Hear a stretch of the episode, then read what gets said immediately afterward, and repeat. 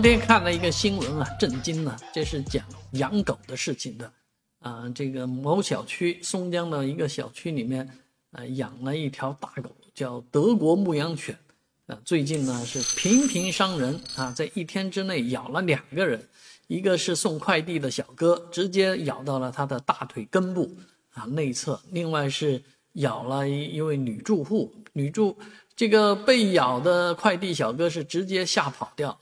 啊，那被另外一位女住户被咬的就躲在这个电梯里面，压根不敢动。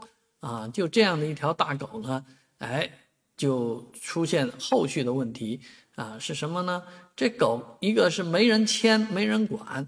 啊，第二呢是这这样的烈性犬是上海禁止这个当宠物饲饲养的。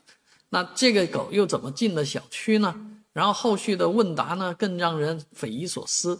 啊，因为这个狗呢是住户啊用走了一个漏洞，就是说上海在单位里面可以养这个犬，所以他们挂靠了这个朋友的一个工厂啊，这样养了。但是怎么样能把这个狗啊放在小区里养呢？其实这个也是体现了物业管理的一个缺失啊。当然一般人遇到这样的恶犬，谁敢管啊？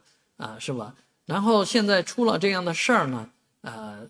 人家只是说把它送给别住别墅的朋友了，回答的轻描淡写，啊，而且说不定哪天这狗又回来了，啊，其实这样的狗呢，在国外就是应该执行安乐死的，啊，为什么不有关方面不采取措施呢？啊，所以上海类似的这样的事件会越来越多，因为养一条这样的狗花个几千块钱，办个这样的所谓的证件，啊，那就堂而皇之咬了人也不负责任。啊，那简直是啊！我觉得这方面的管理确实是太令人气愤了。